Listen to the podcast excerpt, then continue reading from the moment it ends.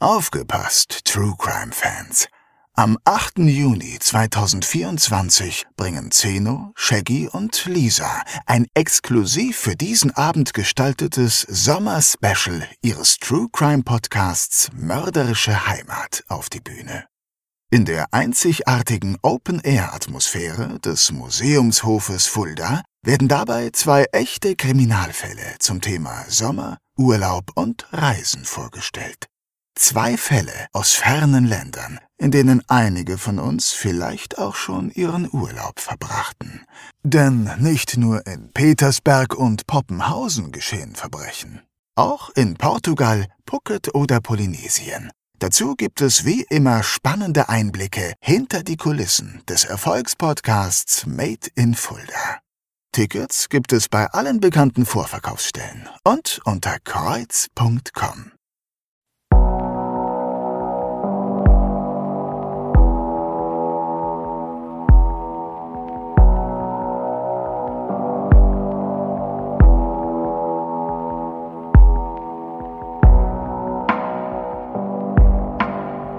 Mörderische Heimat.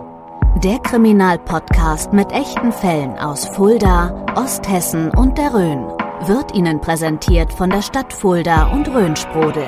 Der Genuss reiner Natur aus den Tiefen des Biosphärenreservats.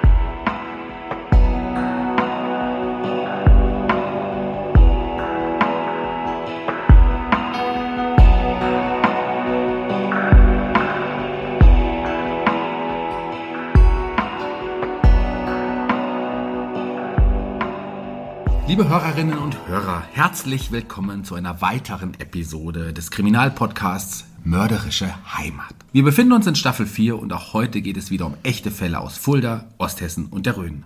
Mein Name ist Shaggy Schwarz und mir gegenüber sitzt der Autor diverser Rhön-Krimis, Zeno Diegelmann. Hallo, lieber Zeno. Hallo, lieber Shaggy und hallo, liebe Hörerinnen und Hörer. Schön wieder hier vorm Mikro sitzen zu können und schön, dass Sie, liebe Hörerinnen und Hörer, wieder eingeschaltet haben. Ja, ich habe es übrigens ja gerade gesagt, lieber Zeno, du bist Autor diverser Rhön-Krimis. Aber das ist ja eine klare Untertreibung, denn du trittst seit vielen Jahren auch unter deinem Pseudonym Tim Bolz mhm. auf und schreibst auch einen Bestseller nach dem anderen im Bereich Comedy. Das heißt, du bist auch lustig. ich, kann auch, ich kann auch lustig manchmal. Es muss nicht immer blutig sein. Nee. Bekannter sind aber sicherlich die, die, die Werke als Comedy-Autor. Das ja. stimmt. Ja, das ist wahr. Wobei, mit einer Ausnahme, denn ein Werk kennen fast alle zumindest alle, die hier in der Region leben und, oder zumindest Musical-Fans sind. Ja? Denn das wissen gar nicht mal so viele Leute. Ich wusste es ja auch früher auch nicht. Das ist erschreckend genug. Ja, du hast damals das bekannte Bonifatius-Musical geschrieben, was ja sogar Musical des Jahres in Deutschland war. Ja, das ist, das ist aber natürlich erstens schon 17 Jahre her, als es uraufgeführt wurde. Äh, und natürlich habe ich das nicht alleine ja geschrieben. Also ich habe die, das Libretto sozusagen, das, das Drehbuch dafür mhm. geschrieben. Aber das war ja eine Teamgeschichte mit, mit Dennis Martin damals zusammen, Peter Scholz und so weiter. Aber äh, es gab ja tatsächlich noch großartige Wiederaufnahmen, wenn wir da an das Jahr 2019 denken zum Beispiel, als jeden Abend boah, ich glaube, über 4000 Gäste auf dem Domplatz die Open-Air-Aufführung verfolgt haben. Ja, das war schon irre. Krass, absoluter Wahnsinn. Ich, ja. ich, war ja auch da. Also auch äh, in der Geschichte Fulda sicherlich einmalig. Das kann man mhm. ohne Zweifel sagen. Ich erinnere mich gerne daran. Ja, ja also ich auch. Unfassbare Produktion mit ja, weit über, ich glaube, über 30 Schauspielern, ja. über 50 Mann Orchester und einem, ich glaube, 130 ja, genau. Chor knapp, gell? So. Ja. Absolute Superlative und sicherlich, wie ich es gesagt habe, ein Highlight in der, in der Stadtgeschichte Fuldas. Mhm. Ähm, weißt du, wie viele Zuschauer da so insgesamt da waren? Boah, äh, nee, genau weiß ich das nicht, aber das waren über 30.000. Hm. Also in nicht mal zehn Tagen, das hm. war schon, das war schon immens. Das hat äh, Fulda sicherlich so noch nie gesehen, das stimmt. Ja, vielleicht können wir ja da mal auch einen Podcast drüber machen. Ja, wer aber, weiß. Äh, wir haben ja einen True Crime Podcast so. und daher haben wir uns gedacht, wenn wir schon so einen Experten in unserer Mitte haben, dann lass uns doch eine Folge über einen besonderen Kriminalfall Richtig. machen. Und zwar den Kriminalfall Bonifatius. Genau das. Denn was mir damals schon bei den Recherchen zu dem Musical auffiel, war die Tatsache, dass es sich bei der Lebensgeschichte und, und vor allen Dingen dem tragischen Ende von Bonifatius eigentlich eigentlich um einen klassischen Kriminalfall handelt, der bis heute auch nicht gänzlich geklärt ist, wenn man ehrlich ist. Ja, und daher begeben wir uns heute auf eine Spurensuche ins Mittelalter, um den Kriminalfall Bonifatius näher zu betrachten. Genau. Mord oder Mythos, Märtyrertod oder doch ein Überfall? Oder steckt da sogar etwas ganz anderes dahinter? Genau, und da sind wir nicht schon beim Thema. Es gibt viele offene Fragen und daher machen wir heute mal das, was wir sonst ja eigentlich eher vermeiden. Wir tragen erstmal alle Fakten zusammen, aber am Ende spekulieren wir dann ein wenig über mögliche Motivation und Theorien dazu. Aber ich würde sagen, jetzt erstmal ganz offiziell unsere Stimme und unser heutiger Fall.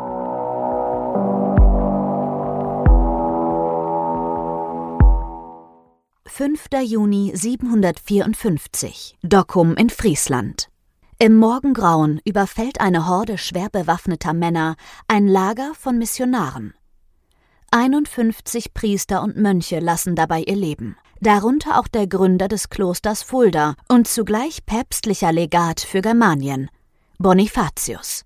Ein Raubüberfall oder ein gezielter Mordanschlag? Welche Motive hatten die Angreifer und wer steckt dahinter?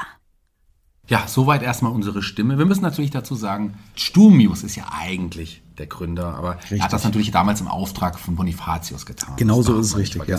ja. Aber kommen wir zu unserem Fall, Raubüberfall oder geplanter Mord. War das ein Märtyrertod oder nicht? Alles mhm. Fragen, denen wir uns nun widmen werden. Mhm. Die Spurensuche gestaltet sich allerdings insofern schwierig, als dass es natürlich aus dieser Zeit relativ wenig ja, Beweismaterial und Berichte gibt. Ja, du sagst es. Ne? Das war gerade unsere Stimme im Einspieler und das, was sie geschildert hat, beruht auf der übrigens einzigen Zeugenaussage, die es zu diesem Überfall tatsächlich gibt. Da gab es eine junge Frau, die damals an diesem frühen Morgen auf dem Weg in das Lager dieser Missionare war. Und sie hatte davon gehört, dass der ja damals schon große Bonifatius mit seinem Gefolge in der Nähe rastete. Und die junge Friesin, es war eine junge Friesin, war gerade erst dem Christentum beigetreten und wollte sich von Bonifatius jetzt segnen lassen. Ja, und dann sind wir doch schon mittendrin. Wie du sagtest, dabei handelt es sich um eine einzige Zeugenaussage. Nur die eine. Ja, genau. Die junge Frau geriet also zufällig in dieses Massaker und konnte es aus einiger Entfernung sehen. Mhm. Sie gibt zu Protokoll, dass die Angreifer schwer bewaffnet waren und wie eine Horde Wilder alles töteten, was sich ihnen in den Weg stellte. Unter anderem sieht sie auch, wie ein Angreifer sich Bonifatius nähert. Ja, und dann kommen wir jetzt genau zum ersten Mythos, hm. der sich um Bonifatius rankt. Ja? Denn er hatte ja angeblich ein Buch bei sich, das man heute noch im Fuldaer Dom äh, sehen kann, mit dem er sich schützte.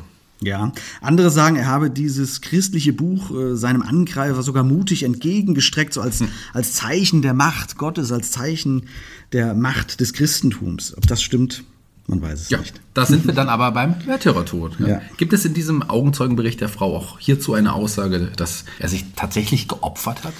Also die junge Frau sagt später zumindest aus, dass Bonifatius seine Gefährten dazu aufgerufen hat, sich nicht gegen die Angreifer zu stellen, sondern zur Not auch den Tod anzunehmen. Das heißt, sich eigentlich in das Schicksal zu begeben und, und ja, letztendlich dann auch für die eigene Sache zu sterben.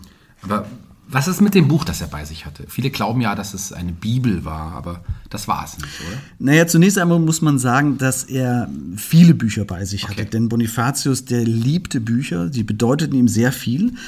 Heute würde man wahrscheinlich sagen, dass er eine Art Bücherfreak war. Unter anderem hat er den sogenannten Ragendrudis-Kodex mhm. bei sich. Das ist ein sehr dickes Buch, das durchaus einer Bibel ähnlich sieht, aber es enthält nicht die Evangelien, mhm. sondern diverse Schriften von, von ganz vielen verschiedenen Kirchenvätern. Und diesen dicken Kodex hat er angeblich seinen Widersachern eben jetzt entgegengestreckt, um sich zu schützen. Dieser Ragendrudis-Kodex ist also keine Bibel. Nee, das ja. stimmt.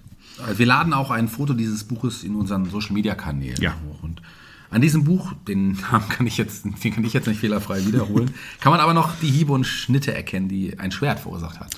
Ja, das Buch, dieser Ragentrudis-Kodex, weist in der Tat Spuren von, von, von Schwert- oder, oder Beilhieben auf. Allerdings gilt es nicht als bewiesen, dass es sich tatsächlich um exakt dieses Buch auch handelt, das Bonifatius damals bei sich trug. Wie gesagt, er hatte viele Bücher bei sich. Man kann es aber äh, bis heute als Reliquie im Dom betrachten, diesen, diesen Ragentrudis-Kodex. Du hast auch mal ein Krimi geschrieben, auch irgendwas mit, mit, mit Kodex. Irgendwas mit Kodex, also Frechheit. Ja. ja, das hieß der vierte Kodex, das war sogar mein allererster Kriminalroman, also mein allererster Roman überhaupt, den ich jemals geschrieben habe. Und da geht es auch um die Bücher und Kodizes, die Bonifatius bei sich trug, tatsächlich. Das ja. Buch ist, glaube ich, immer noch erhältlich. Also nicht der Ragentrudis-Kodex, ja, fällt mir gerade hin, sondern, sondern mein äh, Roman, der vierte Kodex. Das ist aber auch nicht das Buch, was, was Bonifatius hochgehalten hat, dein Buch. Nee, das äh, glaube ich nicht, das denke ich nicht. aber äh, ja, es gab ja keine Überlebenden und die junge Augenzeugin konnte das Buch ja sicher nicht identifizieren, deswegen weiß man es nicht. Wahrscheinlich konnte sie nicht mal lesen, diese junge Friesin. Wir dürfen nicht vergessen, dass wir im Mittelalter sind und die wenigsten überhaupt lesen können. Frauen schon mal gar nicht. Ja. Die, die ganzen Informationen berufen auf einer Biografie, die gut 80 Jahre erst nach diesem Massaker überhaupt verfasst wurde. Und zwar von einem Mainzer Priester namens Willibald. Ja, und alle, die das Musical kennen, ja, die, die kennen auch den. Das ist der Erzähler des Stöckers. Genau, genau. Wir haben damals schon immer versucht, diese historischen Fakten mit einzuarbeiten.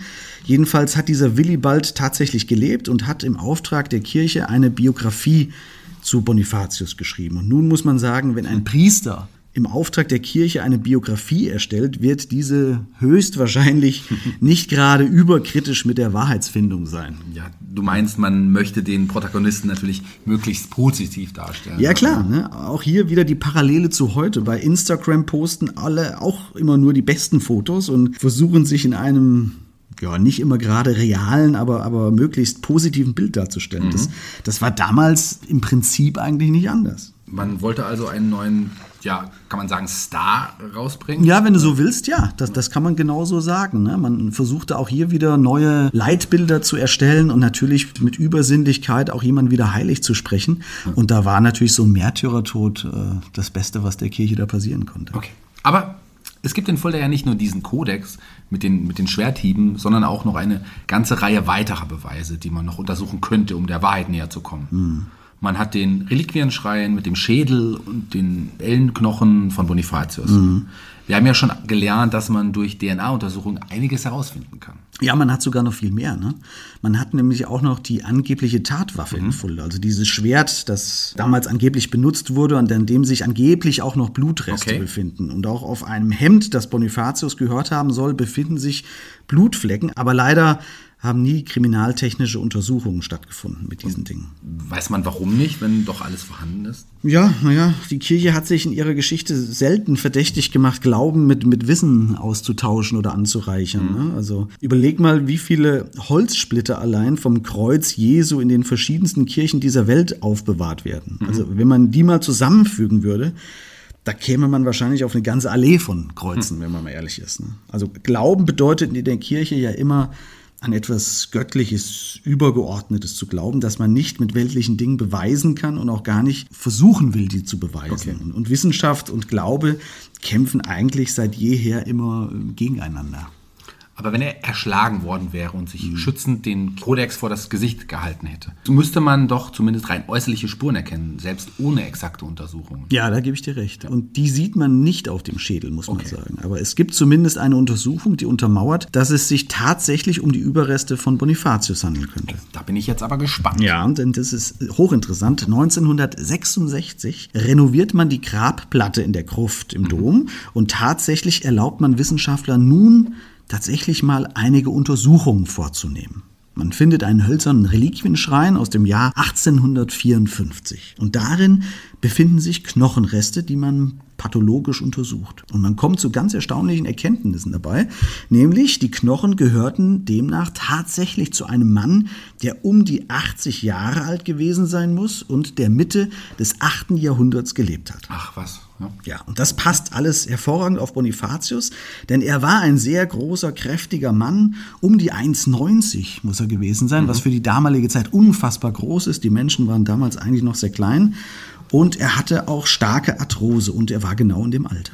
Das passt dann auch, ja? Das passt hervorragend. Bonifatius war genau in diesem Alter, wie gesagt, und hat dazu in einigen Briefen, die noch existieren, häufig über allerlei Schmerzen und, und Gebrechen geklagt, was für diese Arthrose ähm, mhm. sprechen könnte. Ne? Dann könnten die Überreste und die Reliquien also echt sein. Mhm. Wer hat ihn ermordet? Wer, wer hat einen Vorteil davon?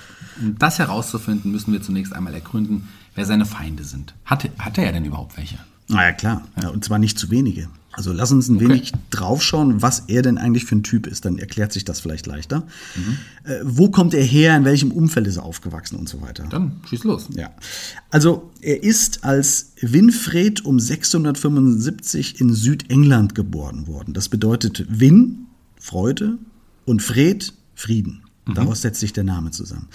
Wahrscheinlich ist er in einem großbäuerlichen Umfeld im angelsächsischen Adelsgeschlecht aufgewachsen und es war gerade auch dort die Zeit der Christianisierung. Also Mystik und keltische Zauberei hatten bis dato die Menschen geprägt und jetzt wechselte das erstmalig. Also die Christen hielten auch da Einzug. Es gibt ja bis heute viele Rätsel, gerade dort in, in Südengland. Wenn man nur an Stonehenge denkt, wo man bis heute nicht weiß, was diese Bauten genau zu bedeuten haben. Absolut. War, warst du mal dort? Nee, ich war noch nie dort. Nie in Stonehenge gewesen? Du? Dich, würde das doch auch interessieren. bestimmt. Klar, auf jeden Fall. Ich war einmal da, ja. Ich war tatsächlich einmal da. Ich war etwas überrascht, wie da plötzlich so mitten in den Feldern und Wiesen so Felsen aufgereiht stehen. Das kannst du dir so vorstellen, als würdest du äh, vom Petersberg Richtung Margretenhauen fahren. Auf einmal stehen da so, so Felsbrocken in der Landschaft rum. Also es ist eigentlich ein bisschen unspektakulär gewesen. Äh, aber gut, äh, zurück zu, zu Bonifatius. Also als Kind kommt er wohl als Vierjähriger in ein Kloster in Exeter. Das war damals aber nicht ungewöhnlich. Dort lernt er dann lesen und ja, und er kennt seine Liebe zu Büchern. Genau, genau, das ist anzunehmen. Er muss überdurchschnittlich intelligent und sehr wissbegierig gewesen sein, denn er lernt sehr schnell und gilt als brillanter Redner. Und er hält schließlich mit 30 Jahren auch die Priesterweihe. Er hatte also eine glanzvolle Karriere als Lehrer am Kloster vor sich. Doch es zieht ihn hinaus in die Welt, um als Abenteurer und Missionar auch das europäische Festland zu missionieren. Und das macht er dann auch, denn 716 bricht er mit zwei Gefährten auf nach Friesland und nach Germanien. Und dort herrscht aber zu dieser Zeit wilder Krieg. Erst vor kurzem hatte man christliche Missionare aus dem Land gejagt. Man verehrte zu dieser Zeit am Festland germanische Gottheiten, so wie, wie Wodan oder Dona. ja. Die kennt man ja. Die haben also nicht alle auf einen neuen Missionar gewartet. Das wäre zumindest schon mal ein Motiv, oder? Ja, ja. Bonifatius trifft sich auch mit den heidnischen Stammesfürsten, was damals schon lebensgefährlich ist. Wie gesagt, also die haben nicht auf ihn gewartet, wie du es schon richtig bemerkt hast. Und das ist alles lebensgefährlich, sich zu diesen zu begeben. Unter anderem auch mit dem gefürchteten Friesenherzog Radbot. Und hier entflammt eine tatsächlich tiefe Abneigung gegeneinander. Radbot lässt Bonifatius am Leben, aber gibt ihm deutlich zu verstehen, dass er besser nie wieder einen Fuß nach Friesland setzt. Ja, und Bonifatius flüchtet zurück nach England ins Kloster. Genau. Aber im Sommer 718 startet er einen zweiten Versuch und macht sich wieder auf den Weg zum Festland. Diesmal besser vorbereitet. Denn er lässt sich vom Papst offiziell den Auftrag gegeben, zu missionieren. Damit müssen ihn alle Herrscher des christlichen Glaubens unterstützen. Genau, und da sind wir auch bei dem Punkt von vorhin, wo ich sagte, wir müssen uns erstmal diesen Charakter anschauen. Also er ist schon mit dem Leben oder mit dem Tod bedroht worden, aber dennoch will er jetzt wieder zurück und will mit aller Macht diesen, diesen Glauben verbreiten. Und er wird diesmal von Papst Gregor äh, auch einen neuen Namen erhalten, nämlich Bonifatius. Und er steht jetzt direkt unter dem Schutz Roms. Später wird er dann sogar äh, Missionsbischof. Missionsbischof, was Ja. ist das genau? Ähm, na, das ist der Titel eines Bischofs, nur dass er kein, kein Bistum hat. Also wenn Okay. du jetzt den Bischof von Fulda siehst, dann ist es eben das Erzbistum äh, oder das Bistum Fulda. Er hatte keine eigenen Bistümer oder kein eigenes Bistum, aber er war als Missionar unterwegs. Wenn du so willst, ein Wanderbischof, der für die Missionierung ganz Germanien ja, unter sich hat und jetzt betraut. Ja, und da kommt er nun auch nach Fulda. Wobei es das damals noch gar nicht gab. so, also, äh, denn erst durch die Gründung des Klosters vor Ort entsteht später die Stadt Fulda, wie wir alle wissen. Genau. Und nun missioniert er voller Motivation und Überzeugung. Ja, man könnte sagen, er missioniert im Akkord sogar, wenn man so möchte. Ne? Und irgendwann merkt er, dass die ganzen Menschen sich nicht unbedingt aus religiöser Überzeugung taufen lassen. Viele reihen den Christengott nämlich einfach nur in die Reihe anderer Götter mit ein. Also stand daneben Wodan und Dona halt auch noch Christus. Ja, genau so, genau so war das. Ne? In diese Zeit fällt dann auch die Sage um diese Fällung der Donaueiche bei Fritzlar, dieses markante, diese markante äh, Geschichte um Bonifatius, wo Bonifatius eine Eiche, die dem heidnischen Gott Dona geweiht war, mit eigener Hand fällt, um zu beweisen, dass dieser angebliche Gott keine Macht gegen ihn hatte. Aber das zeigt ja auch nur, dass die Menschen dann nicht unbedingt glaubten, sondern einfach nur Angst hatten vor Jesus, weil dieser anscheinend ja stärker war. Ja, exakt, genau. Außerdem gab es für jeden Täufling ein Taufhemd. Und in Zeiten von Armut und Hunger war so ein geschenktes Kleidungsstück natürlich ein echter Anreiz. Das kann man sich vorstellen wie die, wie die Bratwurst, die man bei den Corona-Impfungen teilweise bekommen hat. Das war dann für viele auch noch so ein extra Anreiz. Und das haben die Leute damals auch gerne angenommen. Ein Kleidungsstück, das war viel wert. Ne? Und daher ließen sich einige von ihnen sogar mehrmals hintereinander taufen. Ja, nicht impfen, aber dann taufen. Ja, genau. Ähm, Auf jeden Fall trotzdem clever, also das kann, kann man Ja. ohne Zweifel sagen. Aber auch nicht im Sinne des Erfinders, Gar nicht, wenn man ne? so sagen will. Dennoch hätte Bonifatius in diesem feindlichen Gebiet auch schon bei dieser Aktion sein Leben lassen können. War er also sehr mutig oder ja, war er sehr naiv?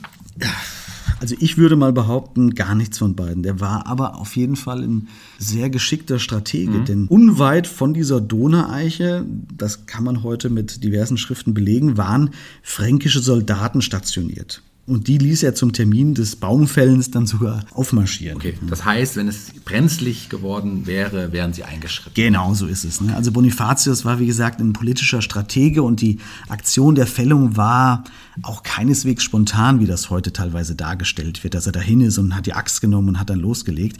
Das war schon sehr gut und kalkuliert überlegt gewesen. Er hat es sogar extra vorher ankündigen lassen. Um auch hier wieder die heutige Zeit mit einfließen zu lassen. Er hat die Veranstaltung also online gestellt. genau so, genau. Ist online gestellt. Ne? Willst du an der Veranstaltung teilnehmen?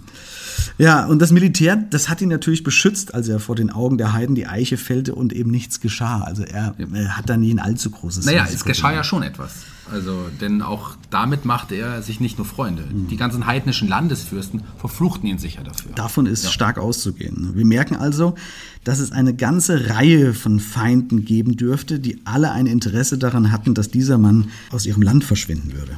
Ja, und jetzt gründet er in Fritzlar ein Bistum. Obwohl man nach römischem Recht eigentlich nur ein Bistum gründen durfte, wo eine Stadt war. Aber Städte gab es damals in Germanien kaum. Er baute darauf, dass nie ein Kontrolleur aus Rom kommen würde, um das zu kontrollieren. Ja, ich sag's nochmal, politischer Stratege, ne? Genau so. Wo kein, wo kein äh, Richter, da kein Kläger. Ne? Ganz genau. Und so gründete er überall, wo er war, nun Kirchen, Klosterschulen, Bistümer und zog sich damit natürlich auch immer mehr Wut und Hass der bisherigen Befehlshaber zu, die überhaupt keine Lust hatten, sich plötzlich dem römischen Papst zu unterwerfen. Und, und viele schworen daraufhin natürlich auch Rache. Ja, und, und es war eine raue Zeit. In keinem anderen Zeitalter gab es mehr Tote durch Kämpfe als im frühen Mittelalter. Jedes zehnte Skelett aus dieser Zeit zeigt Kampfverletzungen. Bei vielen Funden aus dieser Zeit zeigen Schädelfrakturen durch Schwerthiebe, dass es ja wohl ständig Auseinandersetzungen gab. Jedes zehnte Skelett. Jedes zehnte, ja. Wahnsinn. Ja. Dann wäre es wohl auch beim Schädel in Fulda erkennbar gewesen, kann man von ausgehen, dass da Schwerthiebe dran sind. Wobei man sagen muss, dass er vielleicht ja auch nicht am Schädel selbst getroffen wurde, sondern äh, dass der Schädel irgendwie verschont wurde. Dass er im Nacken, Möglich. Hals oder Klar, sowas das getroffen ist wurde. auf jeden Fall möglich. Ich würde gerne aber nochmal auf seine Feinde zu sprechen kommen. Mhm. Denn das waren ja nicht nur Heiden. Auch innerhalb der Kirche machte er sich nicht nur Freunde. Warum eigentlich? Also er war doch sehr erfolgreich und vergrößerte die Macht der Kirche. Das stimmt, aber auch hier müssen wir wieder auf die Zeit schauen. Damals wurden Bischofstitel nicht wie heute äh, unter großen Gremien erst vergeben, sondern die wurden teilweise noch auf die eigenen Söhne vererbt. Ja? Und viele Kirchenoberhäupter führten selbst Kriege. Also es war nicht so wie heute die Kirche. Die Kirche waren letztendlich auch Landesfürsten. Ne? Denen gehörten die Ländereien, die hatten eigene Armeen und so weiter. Bonifatius meldete fleißig sämtliche Amtsmissbräuche und äh, damit zog er natürlich noch mehr Hass auf sich, denn diese Amtsmissbräuche betrafen ja meistens andere Mitbrüder. Hm, Da würde ich auch gerne ein bisschen mehr darüber erfahren. Was hältst du denn davon, lieber Zeno, wenn wir jetzt unseren Experten dazu befragen? Machen wir. Gute Idee.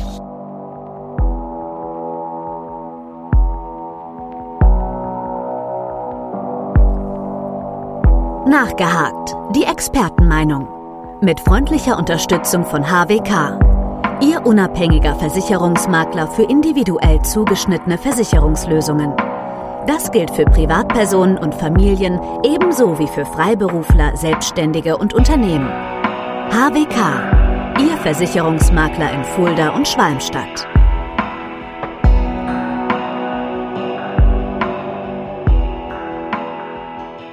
Ja, unser heutiger Experte ist jemand, der auf den Spuren von Bonifatius läuft, wenn man das so sagen darf. Er ist in, in der Ausbildung zum Priester hier bei uns im Priesterseminar in Fulda. Heute bei mir Marcel Krawitz. Hallo Marcel. Hallo, eine Freude hier zu sein. Ja, du bist nicht nur in Priesterausbildung, du bist auch ein Bonifatius-Experte, kann man so sagen. Ja, kann man so sagen. Dann fangen wir doch direkt an. Wir befassen uns gerade mit dem Überfall und Mordfall Bonifatius. Und da sind wir auch schon direkt beim Thema. War es denn überhaupt ein Mordfall oder wurde hier von den damaligen Entscheidern der Kirche künstlich ein Märtyrer geschaffen? Was ist deine Meinung? Ja, also dass es ein Mord war, das ist eigentlich historisch unstrittig. Die These, dass man mit Bonifatius einen Märtyrer erschaffen wollte, klingt für mich eher nach moderner Fantasie, als dass es wirklich was dran wäre. So ein bisschen wie in den Mittelalterromanen, wo man mhm. gerne etwas dazu dichtet, um es spannender zu machen, weil geheimnisvolle Verschwörungen ja immer spannend sind. Mhm. Ähm, es gibt zwar viele Morde in der Kirchengeschichte und so etwas, aber die Quellenlage ist eigentlich recht eindeutig. Wir haben ja die Briefe des heiligen Bonifatius mhm. ähm, und dadurch ist Bonifatius historisch sehr gut greifbar und da gibt es jetzt keine konkreten Hinweise auf ähm, irgendwelche Verschwörungen im Hintergrund, die Bonifatius aus dem Weg räumen wollen oder so. Wir haben das Zeugnis der Verehrung als Märtyrer direkt nach seinem Tod. Das heißt, es muss irgendwas passiert sein, was die Menschen animiert hat, ähm, ihn als Heiligen zu verehren.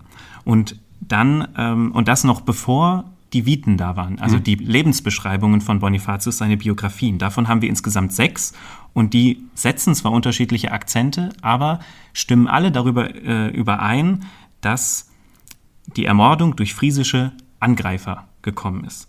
Mhm. Und dann gibt es noch, ähm, das finde ich sehr spannend, ähm, einmal den Codex Ragintrudis. Das mhm. ist ein, äh, ein Buch, ein uraltes Buch, äh, was wohl im Besitz des heiligen Bonifatius war ähm, und was hier im Fuldaer Dommuseum aufbewahrt wird. Und das wird der Legende nach damit in Verbindung gebracht, dass, ähm, die Angr also dass Bonifatius sich damit gegen die Angreifer verteidigt hat. Ähm, deswegen sind da auch so Schwerthiebe zu erkennen. In dem Buch ist es ähm, schwer beschädigt.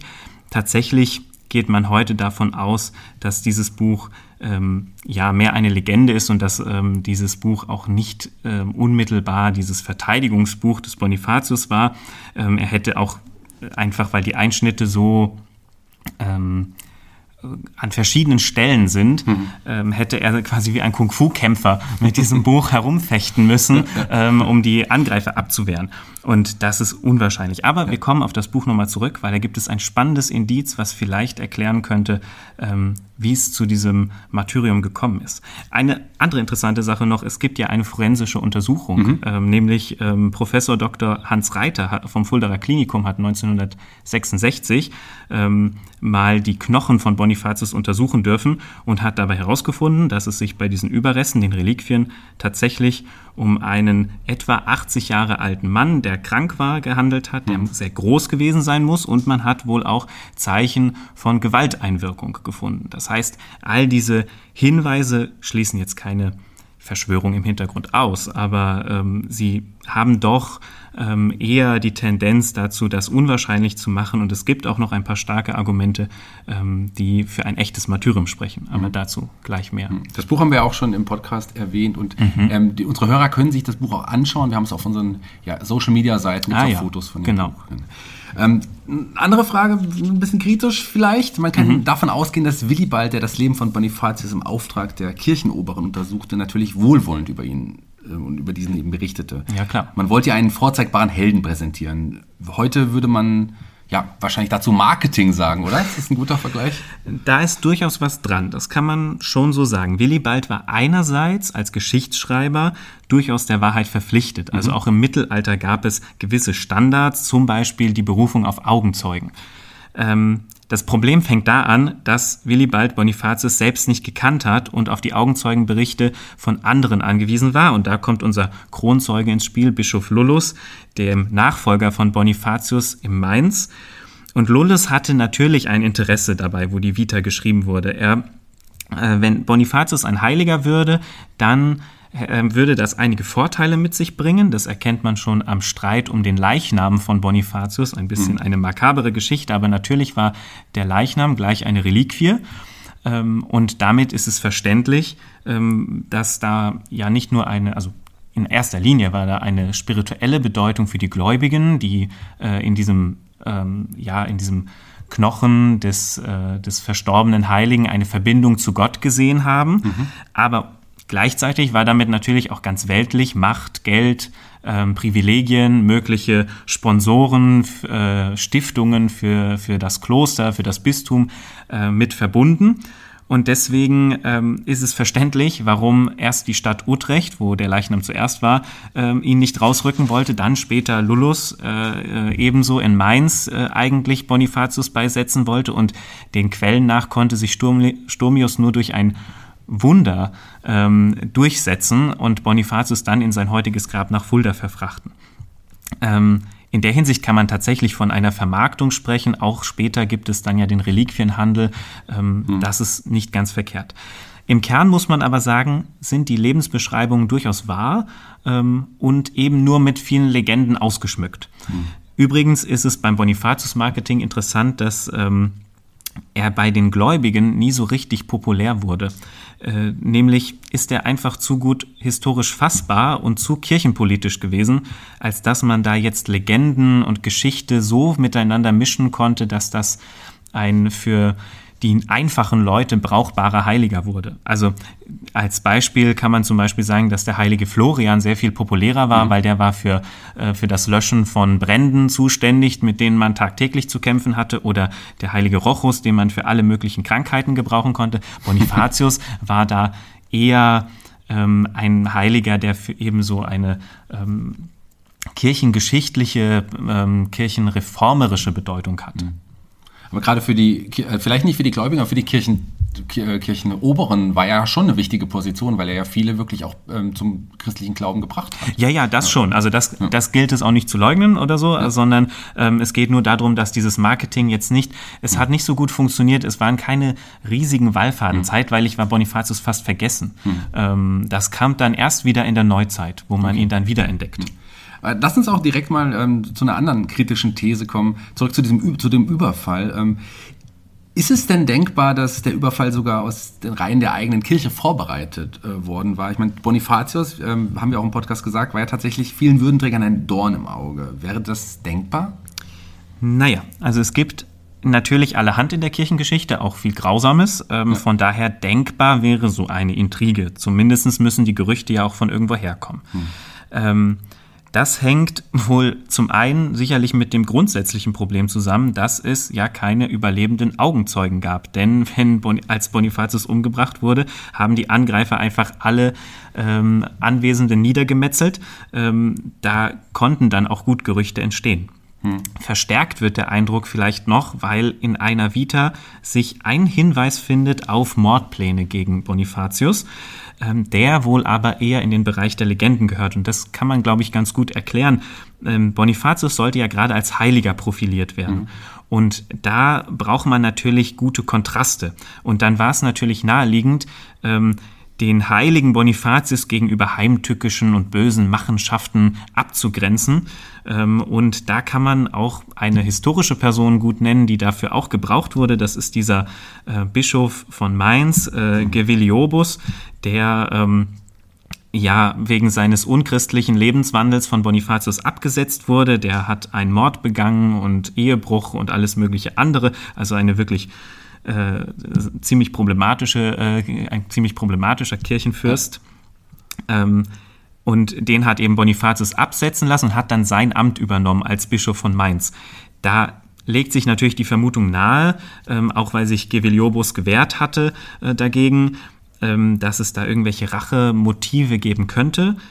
Ähm, aber zumindestens, was wir aus den Quellen wissen, ist, dass die Absetzung schließlich erfolgt ist, dass Geviliobus ähm, irgendwo ähm, auf einem Kaff auf dem Land äh, versauert ist und über handfeste Rachepläne, so wie wir sie aus dem erfolgreichen Bonifatius-Musical kennen, ähm, da bin ich ein bisschen skeptisch. Also die historischen Hinweise gehen aus in meiner Einschätzung in eine andere Richtung. Mhm. Dann kommen wir doch direkt darauf zu sprechen. Was wären denn weitere Möglichkeiten, was es mit dem Überfall auf sich hat? Und was wäre denn deiner Meinung nach die, die glaubhafteste Erklärung? Ja, ähm, was geschah denn wirklich an ja. diesem 5. Juni äh, 754 oder 55 in Dokkum in Friesland? Das ja. ist ähm, die große Frage. Dadurch, dass das so lange her ist und die Quellenlage halt äh, nicht vollständig ist, ist es natürlich schwierig zu sagen.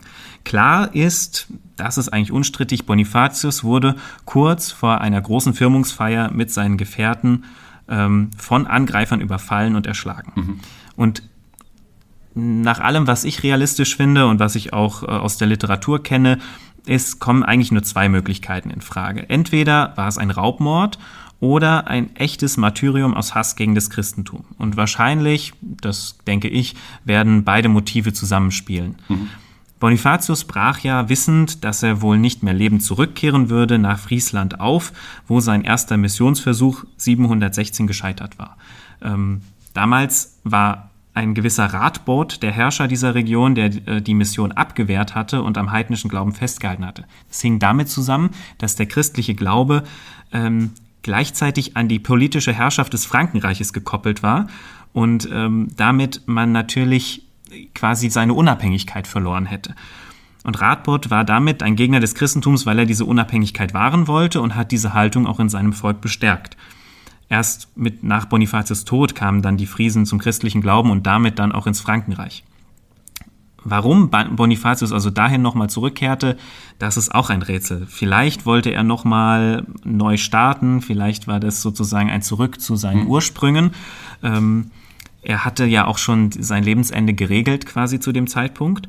Und klar ist es, dass er dort eben überfallen und ermordet wurde. Für den Raubmord spricht nun, dass Bonifatius mit großem Gepäck gereist ist. Also die Räuberbande dachte nun vielleicht, naja, da sind große Kisten, da könnten kostbare Schätze drinne sein und so fiel dann der Entschluss zum Überfall. Diese Version wird dann sogar auch in den Viten berichtet.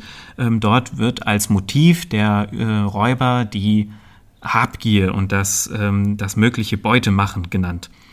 Äh, nun fanden diese Räuber, die höchstwahrscheinlich Analphabeten waren, aber dummerweise nur Bücher da drin und haben dann ihren Frust an diesen Büchern ausgelassen.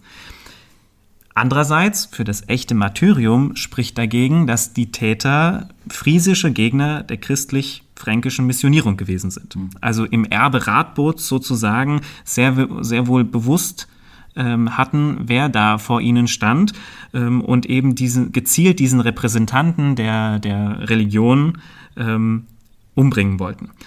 Das Motiv des Raubmordes wäre in diesem Falle, ähm, das äh, ist, finde ich interessant, äh, eine Art Polemik gegen diese Friesen. Also man wollte auch da wieder die Friesen noch mal viel schlimmer, heimtückischer, bösartiger darstellen, als sie eigentlich sind. Und deswegen unterstellt man ihnen noch das niederträchtige Motiv, eigentlich nur aus Habgier zu handeln.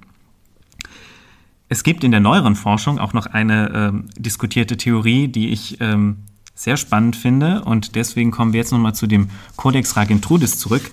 Ähm, wenn man tatsächlich davon ausgeht, dass dieser Kodex in der Reisebibliothek des Bonifatius war, ähm, also man geht schon davon aus, dass dieses Buch dem Bonifatius gehörte, ähm, dann könnte es sein, dass diese Beschädigungen doch von den Angreifern stammen, mhm.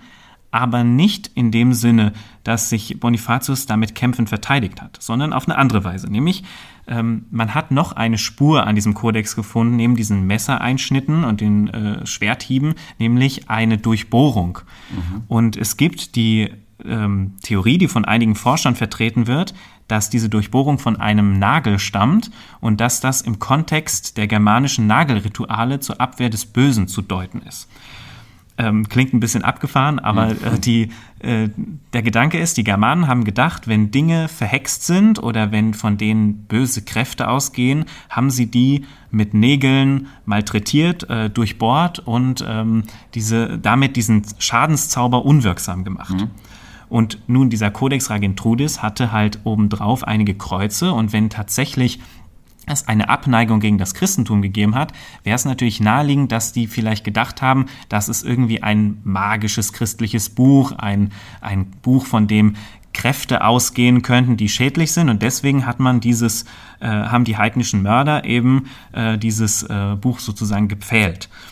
Ähm, das wäre dann ein Beweis dafür, dass ähm, es tatsächlich ein, äh, ein, ein Handeln aus Ablehnung gegen das Christentum war. Und dann hätte man quasi eine Motivkombination aus Raubmord und Christenhass. Ähm, und damit könnte man schon von einem echten Martyrium des heiligen Bonifatius sprechen. Ähm, interessant ist in der Hinsicht auch, dass äh, äh, in seiner Vita, und das ist auch so meine persönliche Einschätzung, ähm, etwas makaber, aber auch tiefsinnig von einem heilbringenden Mord spricht. Also Bonifatius sei einen heilbringenden Mord zu Opfer gefallen. Ähm, das kann man, glaube ich, richtig verstanden, vielleicht so sagen.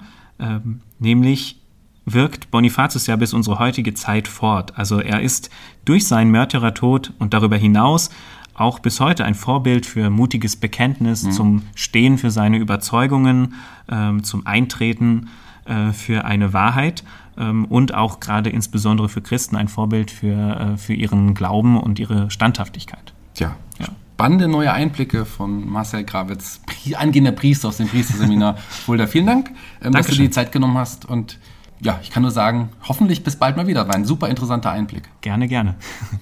Okay, also es gab auch innerhalb der Kirche genügend Feinde. Ich habe noch einen Auszug aus dem Brief, da hat er geschrieben, über allem das Schlimmste sind die Ränke falscher Brüder, die die Bosheit ungläubiger Heiden noch überbieten. Überall Mühsal, überall Leid, Außenkämpfe, innen Ängste. Sie schleichen herum wie die Hyänen, lauernd darauf, mit fletschenden Zähnen, dass ich kapier und elend verende. Ich halte es nicht aus, ich muss heraus. Bischof von Mainz bin ich gefangen. Goldener Käfig, giftige Schlangen. Das Pontifikat kettet mich an, dass ich mich nicht bewegen kann. Ich hatte einen Traum.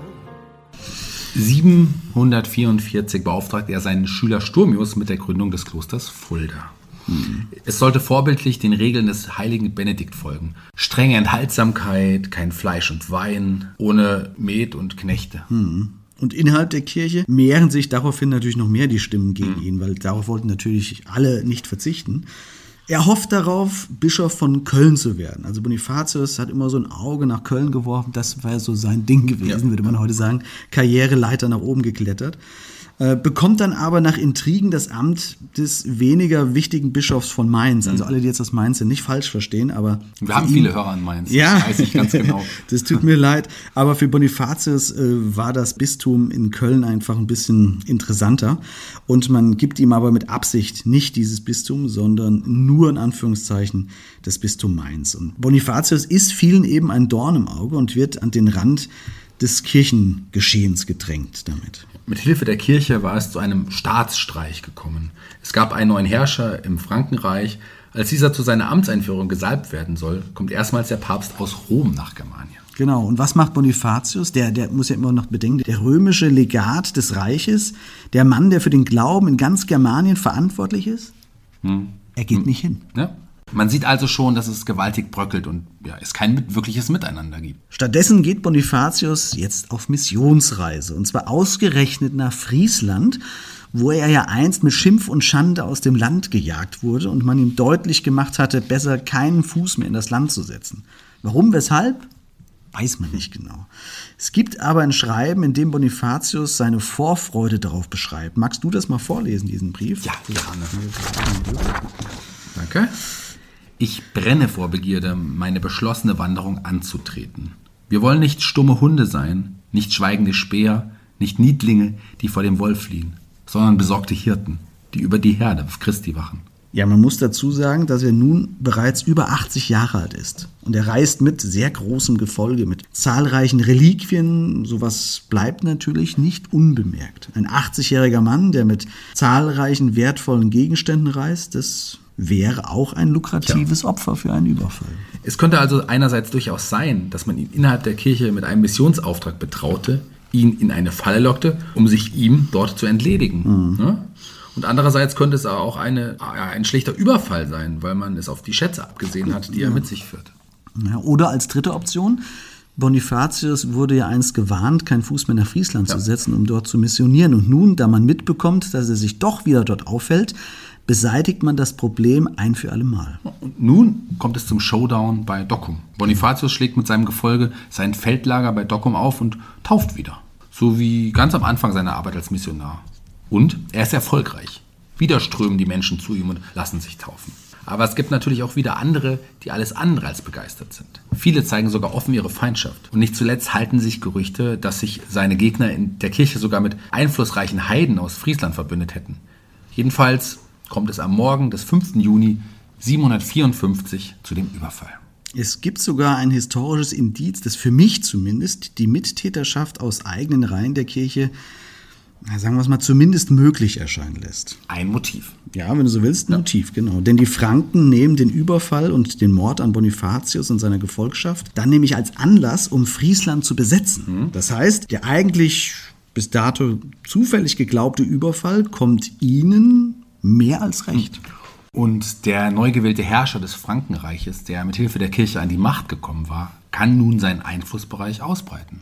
Und damit breitet sich natürlich auch der Einflussbereich der Kirche weiter Genau. aus, denn der neue Herrscher bestimmt natürlich auch den Glauben, der in seinem Reich verkündet werden darf. Sagen wir es mal so, für den neuen Herrscher und für den Papst eine klassische Win-Win-Situation.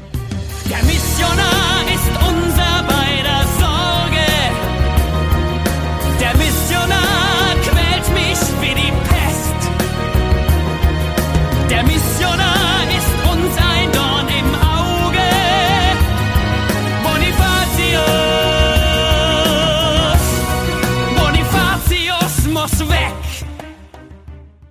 Kann aber natürlich auch Zufall gewesen sein, man weiß es nicht. Dann lass uns doch mal kurz zusammenfassen, was wir haben. Die Reliquien von Bonifatius, die man im Fuldaer Dom aufbewahrt hat, zumindest die Knochen in seinem Sarg, stammen tatsächlich von einem Mann, der im 8. Jahrhundert lebte und der auch so alt war wie Bonifatius. Ja, dazu sprechen die Untersuchungen auch eine deutliche Sprache, die man in den 60er Jahren machen konnte, dass es ein sehr großer Mann gewesen sein muss, über 1,90 wie gesagt, der mit starker Arthrose zu kämpfen hatte. Laut Überlieferungen trifft das alles auf Bonifatius zu. Es könnte sich also in der Tat um die Überreste des Apostels der Deutschen handeln. Ja, Ja. Apostels der Deutschen ist auch ein schöner, schöner Begriff. Da gibt es übrigens auch noch weitere Titel, die er sozusagen trägt. Er ist nämlich auch Schutzpatron der Buchhändler, weil er so ein Buchfreak war.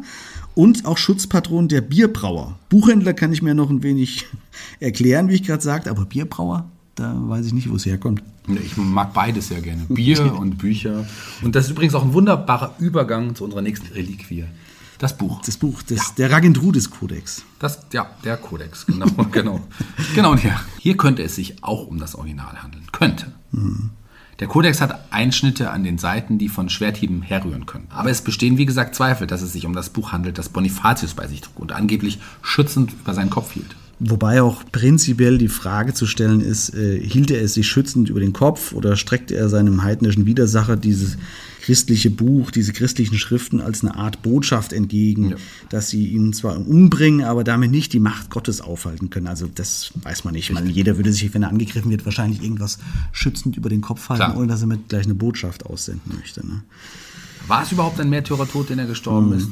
Ist er also für seine Überzeugung gestorben, wie es dann in der Biografie Willibalds beschrieben wurde? Oder ist er einfach einem Raubüberfall zum Opfer gefallen? Ja, gegen die These mit dem Kodex spricht, dass sein Schädel, wenn es denn der Schädel von Bonifatius ist, der in Fulda vorhanden ist, und das könnte ja wirklich sein, ähm, dass sein Schädel unversehrt ist und sicher keinen Hieb eines Schwertes oder eines Beils aufweist. Also das spricht eigentlich dagegen wieder. Ne? Fragmente seiner Halswirbelsäule existieren leider nicht, anhand derer man Rückschlüsse aufstellen könnte, ob er dort einen Hieb abbekommen hat oder enthauptet wurde. Vielleicht ist er also eher erstochen worden. Oder ist an Hieb- und Stichverletzungen an seinem Körper verstorben, die ihm zugeführt wurden. Ja gut, man könnte den Märtyrertod vielleicht aber auch so deuten, dass er für seinen Glauben überhaupt erst nochmal im hohen Alter diese Missionsreise ins Land der Heiden unternommen hat und er auf dieser Reise dann sein Leben ließ. Das ist ja auch eine Form der Aufopferung, muss man sagen. Ja, also er hätte diese Reise als angesehener Bischof ja gar nicht machen müssen. Er hätte andere schicken können, die diese, ich sag mal, einfache Arbeit äh, hätten verrichten können. Also das hätte er nicht tun müssen. Ja, das stimmt. Also die Sache mit dem Märtyrertod ist wohl eine Interpretationsfrage. Ja, wie so vieles. Ne? Ja, und wie wir es schon am Anfang erwähnt hatten, wollte die Kirche durch seine Heiligsprechung auch einen neuen Superstar präsentieren.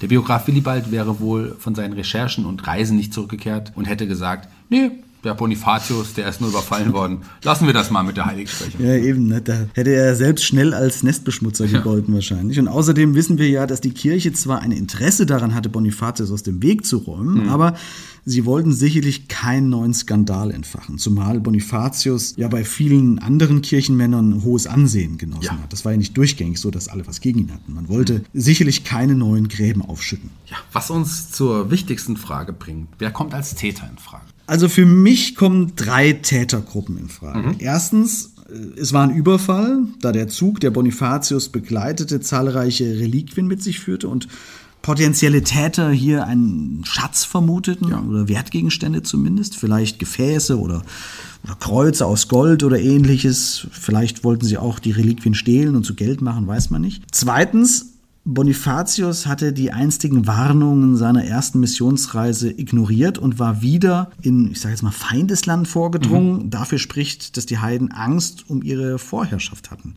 Dagegen spricht aber, dass das alles schon Jahrzehnte her war. Und die dritte, der mögliche Komplott. So wie er es eigentlich schon im Musical dargestellt hat. Ja. Ein Komplott aus Kirche, neuem Herrscher und den Heiden, die sich allesamt des Hardliners Bonifatius entledigen wollten, um ihre eigenen Ziele wieder leichter verfolgen zu können. Im Musical haben wir einiges natürlich aufgrund der Dramaturgie anders dargestellt und, und zeitliche Abläufe geklettet. Ne? Das ist auch klar. Ja, okay, was, was meinst du damit? Also kannst du uns dafür ein Beispiel nennen? Naja, äh, zu Bonifatius Tod hat zum Beispiel dieser Heidenkönig Radbot gar nicht mehr gelebt. Der ist bereits 719 gestorben. Sie kannten sich also nur von Bonifatius erster Reise nach Friesland, über die wir vorher gesprochen haben. Okay, Radbrot, das ist übrigens eine meiner Lieblingsfiguren im Musical. Radboot, ja, das Radboot, glaube ich, ja. der, ist, der ist auch spannend. Ja, Da rangen ja. sich, allein um diese Figur rangen sich wahnsinnig viele Mythen. Äh, allein, dass er angeblich auf der friesischen Nordseeinsel Band bestattet wurde Hm. und diese Insel heute gar nicht mehr existiert, weil sie später nämlich untergegangen ist, ist so eine Geschichte. Also sehr spannend, aber da gleiten wir jetzt ab. Also auf jeden Fall eine sehr spannende Figur, die sehr mystisch überzogen ist von der Zeit. Aber wie gesagt, zurück zum Fall es gab definitiv sowohl genug andere Widersacher innerhalb der Kirche und des Frankenreichs, als auch bei den Heiden, die davon profitierten, dass es Bonifatius nun nicht mehr gab. Da sind wir uns einig. Ja, gut, klar. Aber die Grundthese klingt für mich persönlich am plausibelsten. Obwohl so ein Komplott von mehreren Parteien immer ja, schwer zu planen und geheim zu halten. Ja, das stimmt. Das sagt mir immer, dass sämtliche Verschwörungstheorien eigentlich nicht zu halten sind, weil die Leute nie die Klappe halten und Geheimnisse für sich behalten können. ne? Aber es gab damals auch schon diese Gerüchte, dass das durchaus so sein könnte mit diesem Komplott. Und das, obwohl es keinerlei Social Media oder ähnliches gab, die darüber berichteten. ne? Ja, klar. Aber es trug sich halt nur von Mund zu Mund fort. Genau. Heute würde die Polizei unabhängig von Kirche und Staatsoberhaupt natürlich bei so einem Fall ermitteln, wenn ein Bischof mit über 50 Leuten überfallen und ermordet würde. Ne? Die Presse würde Fragen stellen und so weiter. Aber damals bestimmten eben immer die Sieger über die Geschichte, die erzählt wird. Ja. Und das war dann einfach die Kirche selbst. Eben, also wer sollte schon Nachforschung anstellen, wenn die Kirche und der Staat, ich nenne es jetzt mal Staat, selbst gar kein Interesse daran haben, sondern es im Gegenteil sogar verdecken wollten. Ja. Und was würde sich dann besser anbieten, als einen Biografen zu beauftragen, der eine eigene Geschichte für die Nachwelt verfasst? Er hat das ja auch im Auftrag der Kirche getan, schließlich. stimmt. Ne? Und so wird aus einer Erzählung eine reale Geschichte. Genau. Natürlich können wir keine der Thesen beweisen oder widerlegen. Das ist alles zu lange her. Es gibt wenig Berichte. Wir haben gesagt, es gibt nur eine Augenzeugin, die überhaupt den Überfall damals gesehen hatte, was aufgeschrieben wurde. Aber wir können sagen, dass es neben der kirchlichen Geschichte von Bonifatius und neben der Bedeutung für die Stadt Fulda eben auch eine kriminalistische Geschichte dahinter gibt. Und hier sind meine Hoffnungen, dass man einen Täter präsentieren kann, aber deutlich überschaubarer als, als sonst bei unseren Cold Case-Fällen. Letztlich ist es wie so vieles beim Glauben. Glauben heißt nicht wissen und wo Wissen fehlt, muss man diese Lücken eben mit Glauben füllen. Ja, oh, das ist ja sehr schön. Ne? Also wenn ihr also wieder mal in Fulda seid, äh, schaut euch im Dom das Grab in der Bonifatiusgruft an und vielleicht auch das Dommuseum, wo der Ragendrudis-Kodex aufbewahrt wird und macht euch am besten ein eigenes Bild davon. Was ist Mythos und was ist Mord? Märtyrer Tod, ein Überfall oder ein Mordkomplott? Wir haben versucht, anhand der Fakten, die vorliegen, einige Möglichkeiten aufzuzeigen. Beweisen, ja, das wird es wohl niemand mehr. Weder das eine noch das andere.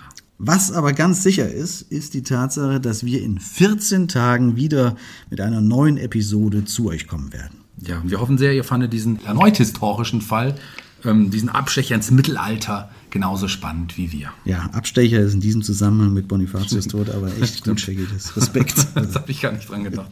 Ähm, also, ähm, jedenfalls verabschieden wir uns bei euch und sagen Tschüss, bis zum nächsten Mal bei Mörderische Heimat. Euer Shaggy Schwarz. und 10 Uhr die Diebe.